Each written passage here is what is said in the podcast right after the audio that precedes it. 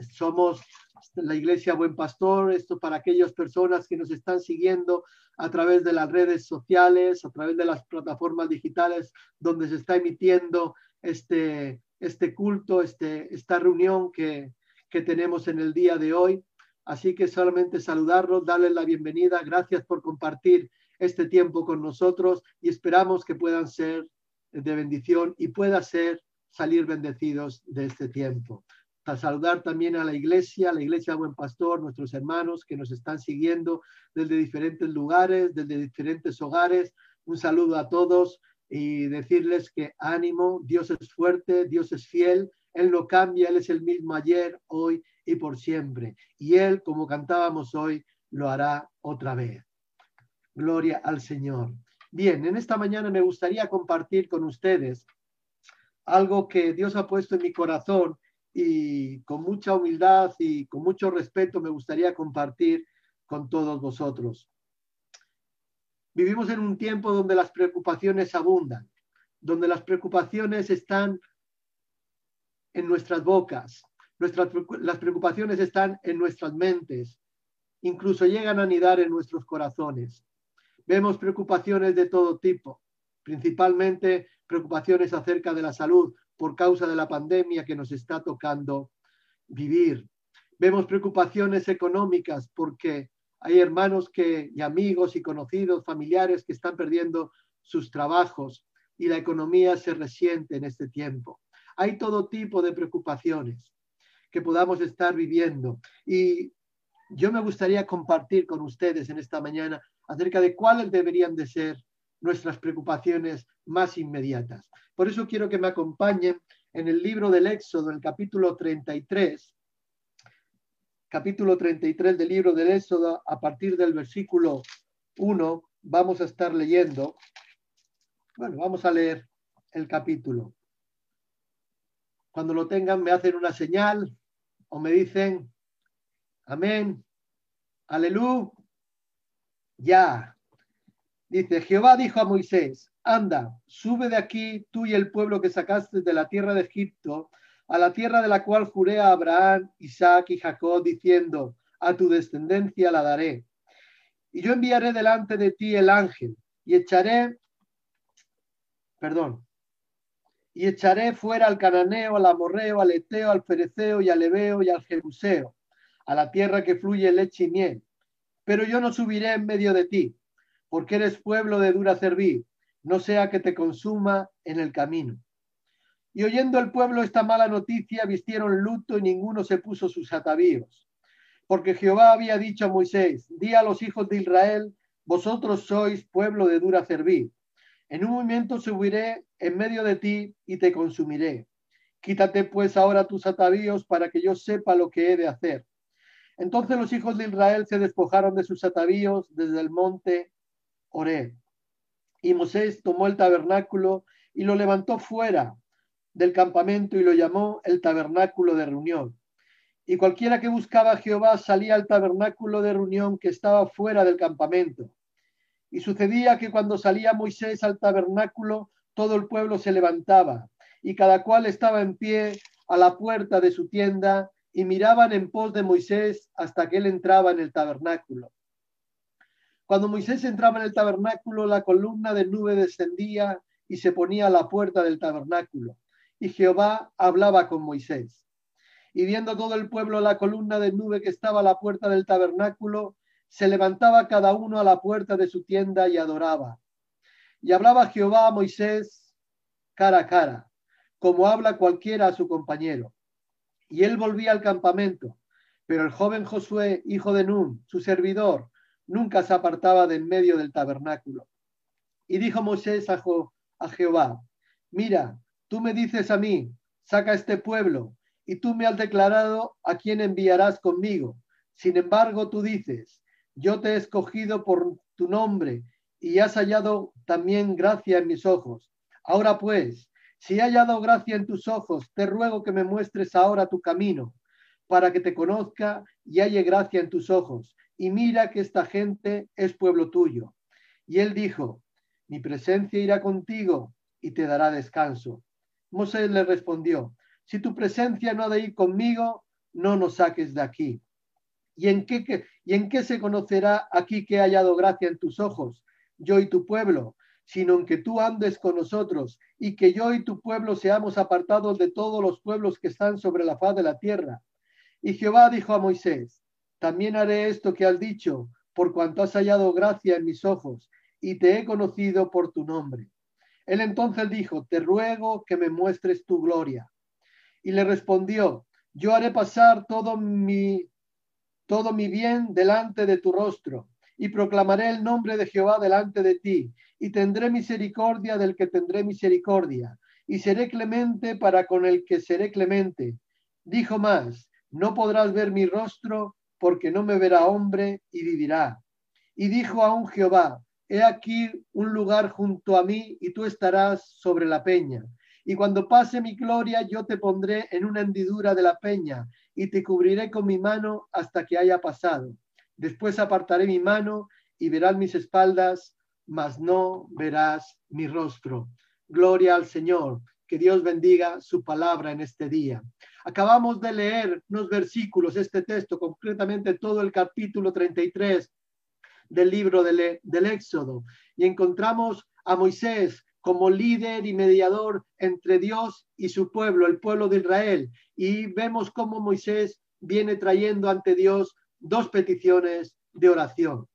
Algunos dicen que eran tres, ¿verdad? Bueno, eh, yo creo que las dos primeras es una sola y que la, y que la tercera sería la segunda. Pero bueno, eh, sin importar cuál sea la cantidad exacta de, peticiones, estas peticiones revelan que Moisés, o sea, lo que eh, pueden ser para nosotros. Y vemos en Moisés cuáles eran sus, las preocupaciones inmediatas que estaban en su corazón. Quizás las, nosotros estamos viendo, hablábamos de las preocupaciones que están en nuestra vida, las, preocupaciones que en estos momentos se pueden estar generando o están en nuestras mentes, en nuestros corazones, esas preocupaciones de nuestro día a día, a día de hoy. Gloria al Señor. Y vemos que en estas peticiones de Moisés también vemos que pueden ser importantes para nosotros. Es posible que tu hermano, amigo, eh, estés despertando a la realidad que vive la iglesia en este tiempo, que vive también el mundo, pero sobre todo la iglesia, porque es ahí donde yo me quiero centrar en esta mañana. Quizás estás pensando en los retos que tenemos, los desafíos que tenemos, retos de crecimiento, retos de avance, retos de extensión, retos de discipulado, etcétera, etcétera.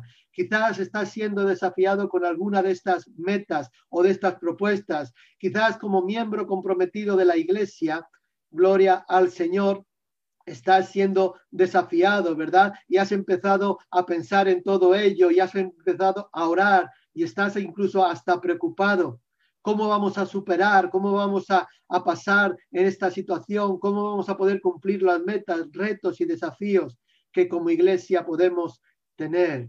Y quizás si estás pensando esto, quiero decirle, quiero decirte que esto está bien. Esto está bien, sentirnos parte de la iglesia, de la vida de la iglesia y vernos comprometidos con el desarrollo de la iglesia y con el avance de la iglesia. Iglesia, hermano, amigo, eso está bien. Pero aún quiero preguntarte algo, quiero preguntarte algo a la iglesia. ¿Cuáles deberían de ser nuestras preocupaciones inmediatas como iglesia?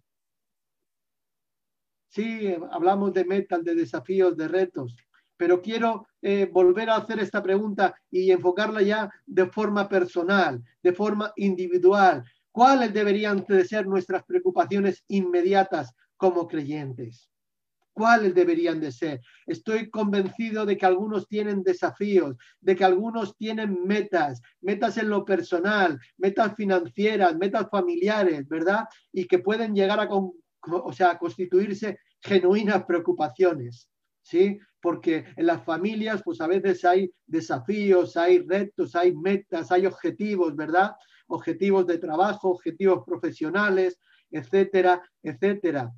¿verdad? Quizás algunos están tomando decisiones importantes en sus vidas, quizás algunos están tomando decisiones acerca del, del futuro, ¿verdad? De su familia, en lo personal, en lo profesional, y esto puede llegar a preocuparle. Quizás sean eh, preocupaciones acerca de oportunidades, acerca o sobre el trabajo, de, en esta semana que comienza eh, a partir de mañana ya, o bueno, o otras situaciones que nos puedan estar preocupando. Pero vuelvo a preguntarte, si tú eres un verdadero creyente, si tú eres un verdadero hijo o una hija de Dios, ¿cuáles deberían de ser nuestras preocupaciones inmediatas?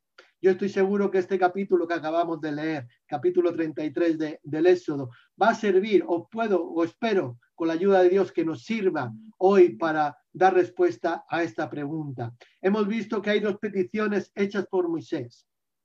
¿eh? por Moisés a Dios en los versículos que acabamos de leer y que expresan cuáles eran las preocupaciones inmediatas por las cuales, por las cuales estaba preocupado, valga la redundancia, Moisés, ¿no? Y son estas dos peticiones las que Moisés le expresa a Dios. Ahora, yo creo que estas peticiones, estas preocupaciones que a Moisés le, le preocupaban, vuelvo a decir, valga la redundancia, deberían convertirse también en nuestras preocupaciones como iglesia, quiero decir como congregación, pero también en lo individual, como personas, como creyentes, en lo personal.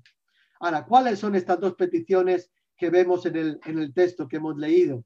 Bueno, dice el versículo, el versículo 12 que hemos leído, el capítulo 33, 12 al 15 dice, y dijo Moisés a Jehová, mira, tú me dices a mí, saca este pueblo y no me has declarado a quién enviarás conmigo. Sin embargo, tú dices, yo he conocido por tu nombre y has hallado también gracia en mis, ojos. Ahora pues, si he hallado gracia en tus ojos, fíjate, primera, te ruego que me muestres ahora tu camino para que te conozca y halle gracia en tus ojos. Y mira que esta gente es pueblo tuyo. Mi presencia irá contigo y te dará descanso. Moisés le respondió, si tu presencia no ha de ir conmigo, no nos saques de aquí.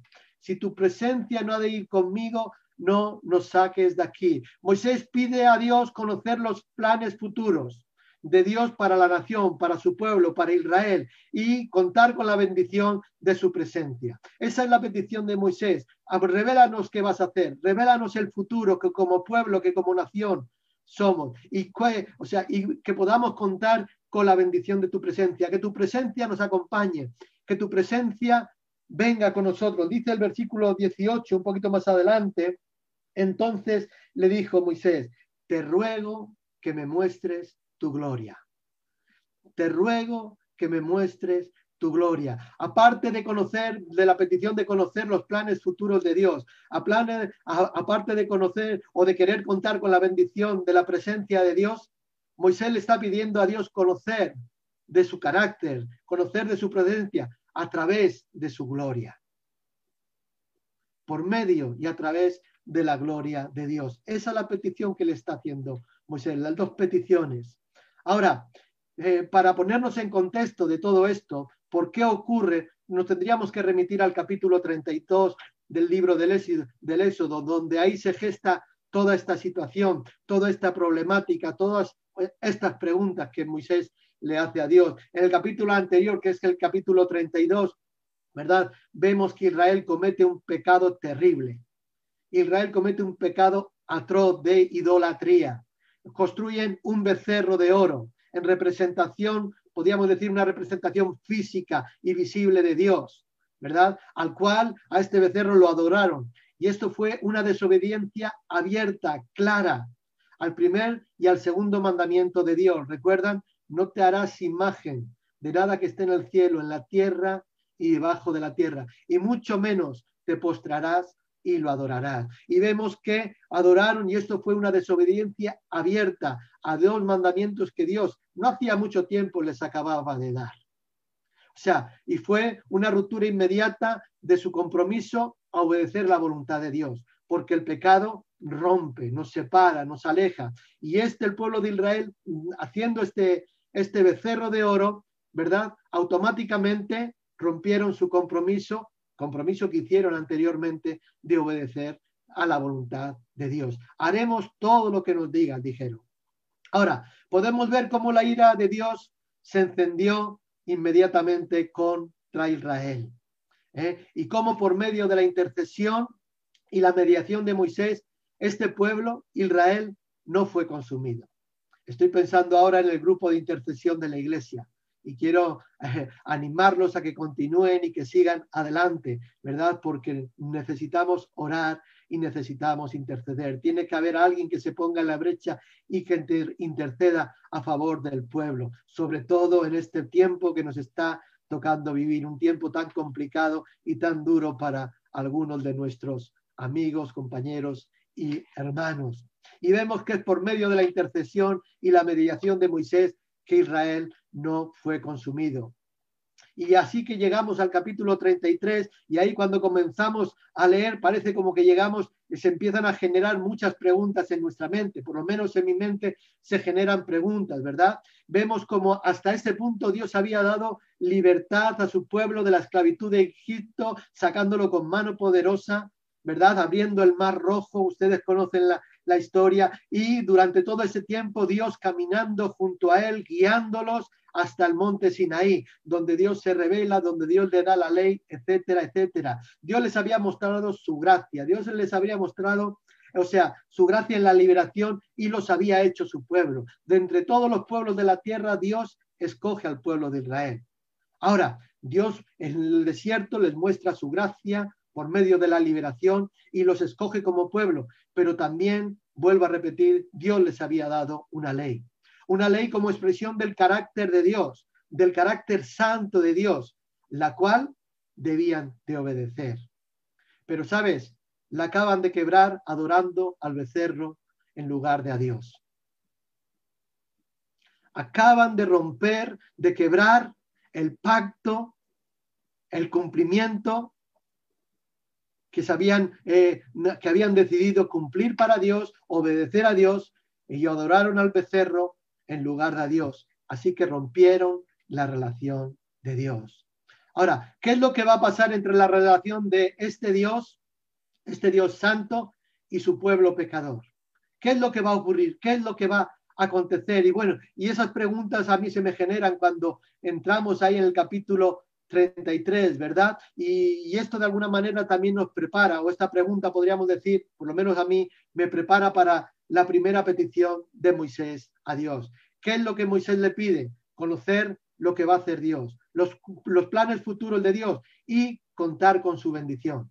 Que les acompañe, que no los deje, que no les, que no les abandone. Ahora, la mala noticia eh, de Dios para su pueblo la vemos en el capítulo, bueno, en los versículos del 1 al 6, pero concretamente los primeros tres, tres versículos dice, y Jehová dijo a Moisés, anda, sube aquí tú y el pueblo que sacaste de la tierra de Egipto, a la tierra de la cual juré a Abraham, Isaac y Jacob, diciendo, a tu descendencia la daré, y yo enviaré delante de ti el ángel, y echaré fuera al cananeo, al amorreo, y, y echaré fuera al cananeo, y al amorreo, al eteo, al fereceo, al ebeo y al jebuseo, a la tierra que fluye leche y miel, pero yo no subiré en medio de ti, porque eres pueblo de dura servir, no sea que te consuma en el camino.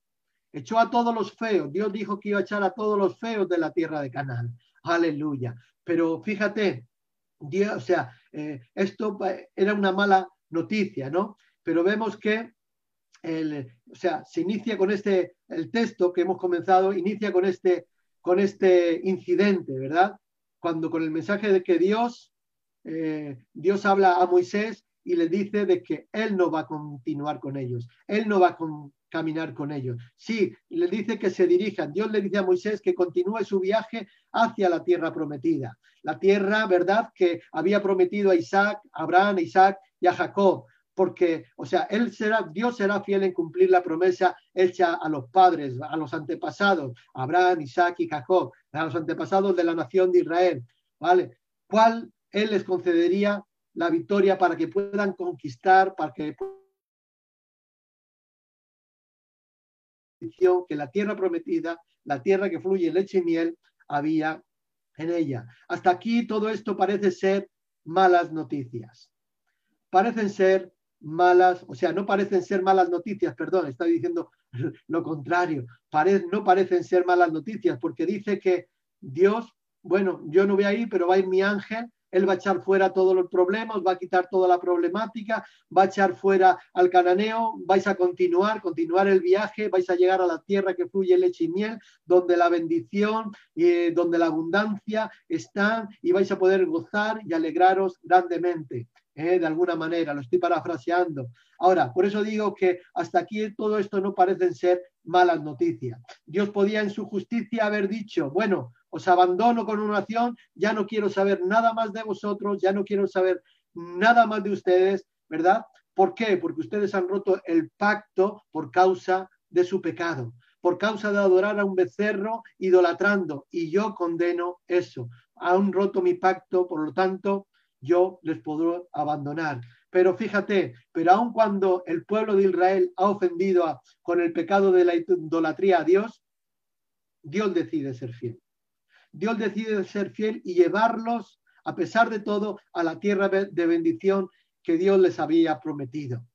Ahora, decía que esto parece ser que, bueno, no parecen malas noticias, tanto en cuanto Dios los guía y les lleva. Pero sin embargo, para la nación de Israel, para el pueblo de Israel, fueron muy malas noticias. Dice el verso 4, y oyendo el pueblo esta mala noticia, vistieron luto y ninguno se puso sus atavíos. Estos eran noticias demoledoras, al punto que llevó a una tristeza abrumadora, expresada, digamos, en el luto, en un luto externo. La, expresión que, que leemos aquí en el versículo 4, vistieron luto, implica literalmente que estos israelitas se llenaron de tristeza. Hay otras versiones como la nueva versión internacional que leemos y se traduce como comenzaron a llorar comenzaron a llorar. Y esto era una genuina expresión del arrepentimiento al considerar el alto costo de las consecuencias del pecado. Porque el pecado, hermanos, porque el pecado, iglesia, trae consecuencias y trae un alto costo. Entonces el pueblo de Israel lloró, el, pueblo de Israel vistió de luto, comenzaron a entristecerse de gran manera. Su tristeza interna, lo que había en, el interior, ¿verdad? O sea, eh, fue como se acostumbraba en la cultura de aquel tiempo, ¿verdad? Acompañada y expresada externamente, con el luto, con el llanto, con el clamor, con el gemido. Ahora, leemos el, en el versículo 4 y el versículo 6 que todo el pueblo se fue despojando de sus atavíos. es decir, de las joyas, de la ropa fina que traían de Egipto, ¿no? O sea, todo aquello que tenía que ver con el mundo, quitarlo y vemos como el pueblo voluntariamente empieza a despojarse de sus joyas, de su ropa fina, de sus atavíos. Gloria al Señor. Es en el final del versículo 3 donde dice, dice, pero yo no subiré en medio de ti porque eres pueblo de dura servir y no sea que te consuma en el camino. No sea que te consuma en el camino. Es, es esto lo que realmente produce tristeza. Ya no solamente que Dios no iba a caminar con ellos, sino que Dios mismo estaba, estaba, vamos a decir, legitimado para destruirlo, porque habían roto el pacto, pecando contra Dios. ¿Mm? Y esto es lo que, o sea, lo que produjo tanto dolor, tanta tristeza, tanto llano, lo que produjo el luto. Ahora, dice, su presencia no iría con ellos. Él no iría con ellos. ¿Por qué? Nos podemos preguntar. Porque Dios es un Dios santo y debido a su santidad, la santidad de Dios y a su justicia, Dios tendría que juzgar el, pecado. El pecado de este pueblo que era terco, de este pueblo que era rebelde, de este pueblo que era desobediente. Hay algunos comentaristas que dicen que así como a un animal de obstinadamente rebelde, un, animal obstinadamente no quiere que se, le ponga el yugo, ¿verdad? Con el yugo pues para, para hacer las tareas, etcétera, etcétera. Dice, así los israelitas en su dureza de corazón tampoco querían asumir su compromiso de obedecer a la voluntad de Dios. ¿Mm? Debemos de ver en esta decisión de Dios, tanto en su expresión de su juicio ante el pecado de su pueblo, como de misericordia de no verse obligado a destruir a su pueblo por su pecado. ¿eh? Hay una expresión de juicio ante el pecado, pero también hay una expresión de misericordia, hermanos.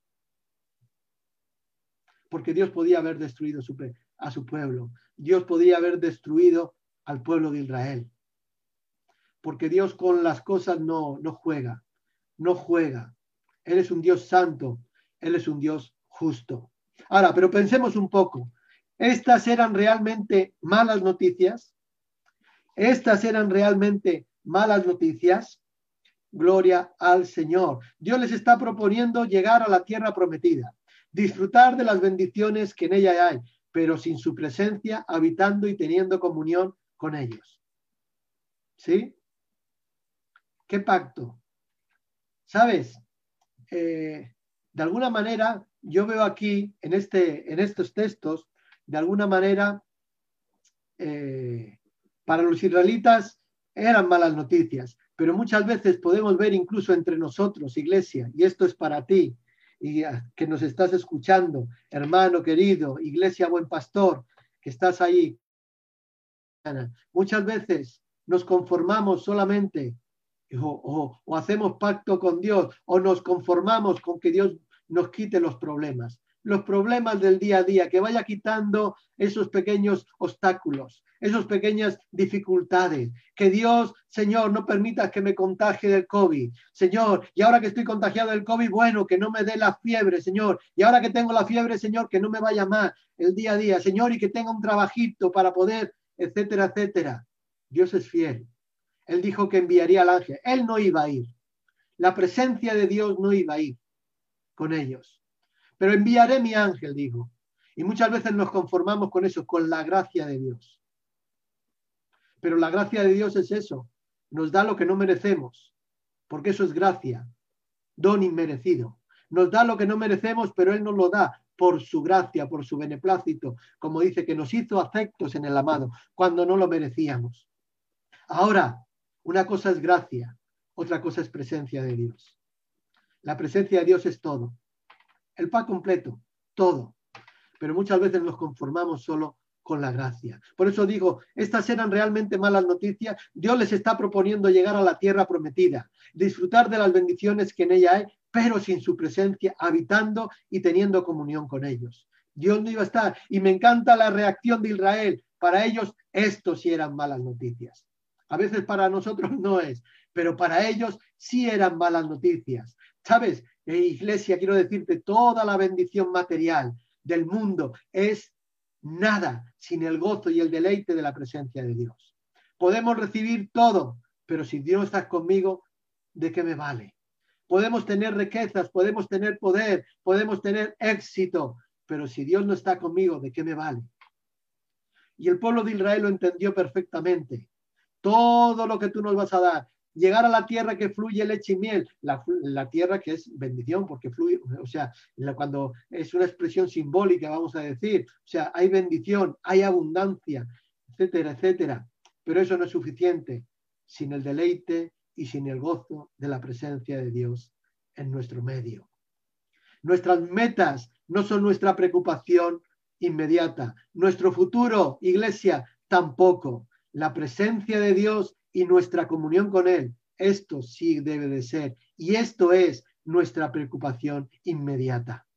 Sería bueno para nosotros, ¿verdad? Entender lo que la Biblia nos habla, lo que la Biblia nos enseña acerca y de todo lo que el pueblo de Dios es privado, ¿eh? si no goza de la comunión de Dios, si no goza de la comunión de Dios por medio de su presencia. Y no hay nada peor. ¿eh? Sin su presencia, lo primero, estamos privados de su protección. Dice Isaías 43, versículo, eh, versículo 43, versículo 1 en adelante, perdón, versículo 2, dice, cuando cruces por las aguas, estoy leyendo la nueva versión internacional, cuando cruces por las aguas, yo estaré contigo, cuando cruces por los ríos, no te cubrirán las aguas, cuando camines por el fuego, no te quemarás, ni te abrazarán las llamas. O sea, cuando Dios no está con nosotros, estamos privados de su protección. Entonces llegan las aguas, llegan los torrentes y nos anegan, nos ahogan, llegan los problemas, las dificultades y nos vemos sobrepasados, nos vemos ahogados y nos ahogamos algunos hasta en un vaso de agua. Llega el fuego de la prueba, llega el fuego de la fricción, llega el fuego que, que va a llegar y nos quemamos ¿Por qué? Porque la presencia de Dios no está en medio. Y si somos privados de su protección, todo esto va a acontecer en nuestras vidas. El pueblo de Israel lo entendía, por eso realmente ellos entendieron que eran malas noticias y actuaron en consecuencia. También si su presencia, sin la presencia del pueblo de Dios, en medio nuestro, ¿verdad? Somos privados del consuelo y de la, o sea, del consuelo que Él trae, de su cercanía, de saber que Él está ahí, de sentirlo cerca. A veces solemos cantar, aunque no te veo, te puedo sentir, tú estás aquí y no hay nada mejor que sentir la presencia de Dios. Pero si Dios no está, si la presencia de Dios no está, estamos privados de ese consuelo, de su cercanía, ¿eh? Dice el Salmo 23, versículo 4, que todos ustedes conocerán de memoria, aunque ande en valle de sombra y de muerte, no temeré mal alguno. ¿Por qué? Porque tú estarás conmigo. Tu vara y tu callado me infundirán aliento. Aleluya. Nosotros debíamos exclamar, como el salmista dice, dice que en su presencia, en la presencia de Dios, cuando estamos en comunión con Él, hay deleites, delicias a tu diestra, ahora y para siempre, en nuestros corazones, delicias que nuestros corazones necesitan. Ahora vamos a volver al texto que estamos leyendo, el texto que nos trae en esta, en esta mañana, el capítulo 33 versículo 7 al 11, ¿qué dice? Dice, y Moisés tomó el tabernáculo y lo levantó lejos, fuera del campamento, y lo llamó el tabernáculo de reunión. Y cualquiera que buscaba a Jehová salía al tabernáculo de reunión que estaba, ¿dónde? fuera del campamento. Y sucedía que cuando salía Moisés al tabernáculo, todo el pueblo se levantaba y cada cual estaba en pie a la puerta de su tienda y miraban en pos de Moisés hasta que entraba en el tabernáculo. Cuando Moisés entraba en el tabernáculo, la columna de nube descendía y se ponía a la puerta del tabernáculo y Jehová hablaba con Moisés. Y viendo todo el pueblo la columna de nube que estaba a la puerta del tabernáculo, se levantaba cada uno a la puerta de su tienda y adoraba. Y hablaba Jehová a Moisés cara a cara, como habla cualquiera a su compañero. Y él volvía al campamento, pero el joven Josué, hijo de Nun, su servidor, nunca se apartaba de en medio del tabernáculo. Gloria al Señor. Aleluya. Y vemos, o sea, vemos que eh, el autor del Éxodo nos hace ver la presencia de Dios fuera del campamento y, y relacionándose exclusivamente con Moisés. O sea, ya la presencia de Dios ya no habitaba en medio del campamento, ya no estaba en medio del el día a día de los habitantes de Israel, del pueblo de Israel, ya no estaba, sino que Dios le dice, saca la tienda, saca el tabernáculo fuera y que quien quiera relacionarse, quien quiera tener comunión conmigo, va a tener que salir. Recuerden, Dios es un Dios santo. Dios es un Dios santo. Si hay pecado, Dios no habita ahí. Dios se va fuera. Y hay dos cosas que tenemos que tener en cuenta en estos versículos. Su presencia fuera del campamento, lo primero, le recordaría a Israel tanto de su pecado como de las consecuencias de este.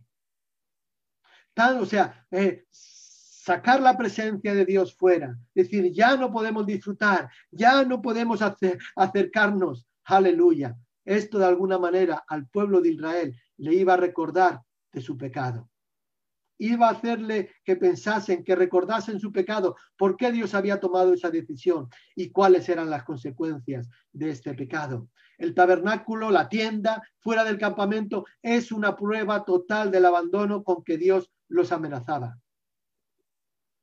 No podemos confundir, digo, este tabernáculo con el que se empieza a, construir en el capítulo 35 del Éxodo, cuando aun cuando se use la misma palabra, ¿no? Tabernáculo. Bueno, el tabernáculo mencionado aquí era una tienda pequeña. Algunos dicen que incluso podía ser la tienda de Moisés. No está claro, pero el, tabernáculo que se construye en el capítulo, o sea, que, que, que, se empieza a construir en el capítulo 35, fue el que Moisés recibió en el monte, ¿verdad? Que Dios le dio la forma, que Dios le dio las medidas, todo para que él construyese. Y debía de ser construido en medio del, campamento, ¿verdad?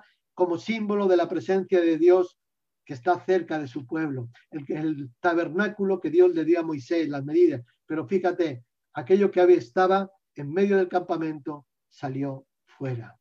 Y vemos aquí una gran verdad con respecto al pecado. Y es que el pecado impide que Dios tenga una comunión cercana, una comunión que Dios desea con su pueblo. pero recuerden, Dios es un Dios santo y si hay pecado, Dios aparta la vista. Tenemos el ejemplo más, más, más claro y más duro, si cabe, nuestro Señor Jesucristo cuando estaba en la cruz. En ese momento que Él estaba entregándose por los pecados de la humanidad, en ese momento que Él estaba cargando sobre sus hombros tus pecados y mis pecados, los pecados de toda la humanidad. Y vemos cómo Dios el Padre aparta la vista de Él. Aparta la vista. Por eso Cristo nuestro Señor dice, Padre, Padre, ¿por qué me has desamparado? ¿Por qué me has dejado? Recuerden, Dios es un Dios santo. Dios es un Dios santo. Y el pecado tiene consecuencias. Dios va, o sea, o sea, el pecado va a impedir que un Dios que quiere tener comunión con su pueblo, que quiere tener comunión contigo, que quiere tener como una comunión cercana con nosotros, el pecado lo va a impedir, el pecado lo va a alejar. Hemos leído el versículo 11, la comunión que, o sea, con Dios en este momento se limitaba exclusivamente, hemos dicho antes, con Moisés. Con Moisés. Era que Moisés iba allí afuera del campamento, bajaba la nube y Dios hablaba como habla, bueno, como hablamos entre nosotros, como cada uno habla a su compañero. O sea, y solo a través de Moisés el pueblo podía consultar a Dios. Ya no dependían de ellos mismos, ya no dependían de, de, que podían acercarse, ya la presencia no estaba en medio, ahora tenían que, y solamente Dios se comunicaba con Moisés. Hay una expresión que dice que Dios hablaba con Moisés cara a cara. Esto no lo podemos tomar de forma literal, hermano, o sea, sino en un sentido figurado. ¿Qué nos ilustra? Nos ilustra una relación de intimidad, de cercanía que Moisés estaba disfrutando con Dios y de la que todo el pueblo, por causa de su pecado, estaba siendo privado. No sé si me siguen, no sé si me están entendiendo. Espero que sí, que me puedan seguir. Vemos que todos estos versículos, ¿verdad? Que estamos leyendo, el escuchar la mala noticia de Dios para el pueblo, de que no subiría con ellos, el versículo 1 al 6, y ver de que la presencia de Dios fuera del campamento y relacionándose exclusivamente con Dios. Esto nos prepara para poder entender la preocupación y el desespero que había en el corazón de Moisés.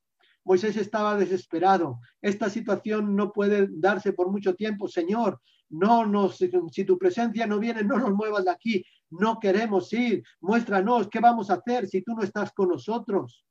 Y había una preocupación, habría una desesperación en el corazón de Moisés. Y vemos que, la expresa ¿eh? en, en la petición, tu presencia venga con nosotros. Si tu presencia no viene con nosotros, no nos mueva de aquí. Y Moisés le está pidiendo a Dios que la presencia de Dios vaya con ellos. Ahora, antes de la primera, de la, de la primera, de hacer Moisés su primera petición, él le recuerda a Dios. O sea, es como que Moisés está hablando con Dios y le está recordando, ¿verdad? O sea, fíjate, tú me has pedido a mí que yo saque al pueblo, tú me has mandado a mí que yo vaya y saque al pueblo y que guíe a este pueblo. Esto está en el, versículo 12 que hemos leído. Y la gracia de Dios, o sea, nos la ha concedido, tu gracia nos has concedido, hemos hallado gracia y, nos y he hallado gracia delante de ti, ¿no? O sea, le empieza a recordar un poco todo lo anterior que Dios había hecho por Moisés y con Moisés. Ahora Moisés le dice, te ruego que me muestres ahora tu camino. ¿De qué, qué significa esta petición? ¿Qué quiere decir? En la, eh, en la traducción de la, la Biblia del lenguaje actual dice, dime qué piensas hacer. Dios, muéstranos tu camino. Dime qué piensas hacer. ¿Qué es lo que quieres hacer? No cabe duda que Moisés estaba queriendo saber respecto de los planes futuros que hablábamos al principio, los planes futuros de Dios para el pueblo de Israel. Dios le responde, versículo 14, eh, prometiéndole su presencia. O sea, lo que dice literalmente, mi rostro, mi rostro. El original, si vamos al original, eso se traduce, la presencia, como mi rostro irá contigo. La idea en un sentido es el que al estar delante de alguien o en su presencia es estar delante de su rostro, de su cara, cuando hablamos del rostro, ¿verdad? Yo ahora, por ejemplo, aquí tengo la pantalla, os estoy viendo a unos cuantos, tengo vuestras caras delante de mí. ¿eh? Yo también estaré delante de vuestros rostros, tenemos el rostro cara a cara, estamos enfrente, nos podemos ver, estamos en la misma presencia. Esto es lo que, lo que significa esto. Ahora, en estos versículos, el 13 hasta el 15, ¿verdad? Pareciera que hay una repetición innecesaria de la segunda petición de Moisés. En la respuesta del versículo 14, si lo leemos, dice, él le dijo, mi presencia irá contigo y te dará descanso. O sea, esto implicaba que su presencia exclusivamente, la presencia que Dios dice que, que iría con él, parece como, o sea, como que la está prometiendo, se la está prometiendo exclusivamente a Moisés. ¿Mm? Ahora, la segunda petición de Moisés en el versículo 15, en vez de conmigo, la mayoría de las versiones de la Biblia dice, la traducen como con nosotros. Si tu presencia no viene con nosotros, no nos saques de aquí. Moisés está intercediendo para que la presencia de Dios vaya con todo el pueblo, no solamente con él. Yo quiero que la presencia de Dios vaya no solamente conmigo, sino que vaya con mi familia. Yo solamente no quiero que la presencia de Dios vaya conmigo, sino que vaya con toda la iglesia, con cada hermano, con cada familia representada. Si no, no nos muevas, Señor. Y eso era lo que le estaba diciendo Moisés, no solamente conmigo, sino con todos. Porque era para Moisés una preocupación inmediata el contar con la presencia de Dios. La respuesta la tenemos en el verso 16, que dice, ¿y en qué conoceré aquí que he hallado gracia en tus ojos, yo y tu pueblo, sino en que tú andes con nosotros y que yo y tu pueblo seamos apartados de todos los pueblos que están sobre la faz de la tierra? La presencia de Dios en medio de su pueblo es la evidencia de su gracia. La presencia de Dios, repito, en medio de su pueblo es la evidencia de su gracia. La presencia de Dios en medio de su pueblo es lo que marca, lo que los distingue, hermano, iglesia del buen pastor. Dios en medio de su pueblo, Dios habitando en cada corazón, Dios habitando en medio de tu hogar, Dios habitando en medio de tu familia, Dios habitando en medio de tu vida es lo que hace, lo, que marca la diferencia. Es la evidencia de que la gracia de Dios está aquí, porque hermanos, estamos aquí por gracia de Dios realmente. Pero no nos conformamos con la gracia, queremos la presencia, queremos que su presencia nos acompañe, que esté con nosotros cada momento, cada instante, en cada lugar, donde quiera que vayamos, donde quiera que estemos, cuando hablamos, cuando comemos, cuando dormimos, que su presencia esté con nosotros. Y eso es lo que nos distingue, porque no somos mejores que otras personas, pero hemos creído. Hemos creído. Le hemos creído al Dios de la gloria. Le hemos creído al único Dios verdadero. Y Él ha venido a hacer morada en nosotros, en nuestros corazones. No quebrantemos el pacto por causa del pecado. No quebrantemos el pacto que hicimos con Dios y nos alejemos o alejemos su presencia porque Él está cercano. Él está cercano. Dice la palabra de Dios en Apocalipsis. He aquí que yo estoy a la puerta y llamo. Si alguno oye, la puerta está aquí mismo, está cercana. Si alguno oye y abre, entraré y cenaré con él y él conmigo. Hermanos, la presencia de Dios es lo que nos distingue, lo que marca la diferencia. Estamos viviendo un, un tiempo donde vemos que la gente desesperada, la gente aturdida, la gente desorientada con todo lo que está aconteciendo en nuestros medios. Por esta pandemia y por otras situaciones que vienen colaterales, como dicen los los militares, daños colaterales que trae toda esta pandemia. Y estamos algunos y algunos están desconcertados, desorientados, la duda embarga, la incertidumbre al punto que algunos incluso llegan a, a, desesperar, desesperanzarse, desesperanzarse tanto que se quitan la vida. Hermanos, nosotros hemos creído en el único Dios verdadero. No alejemos la presencia de Dios de nosotros.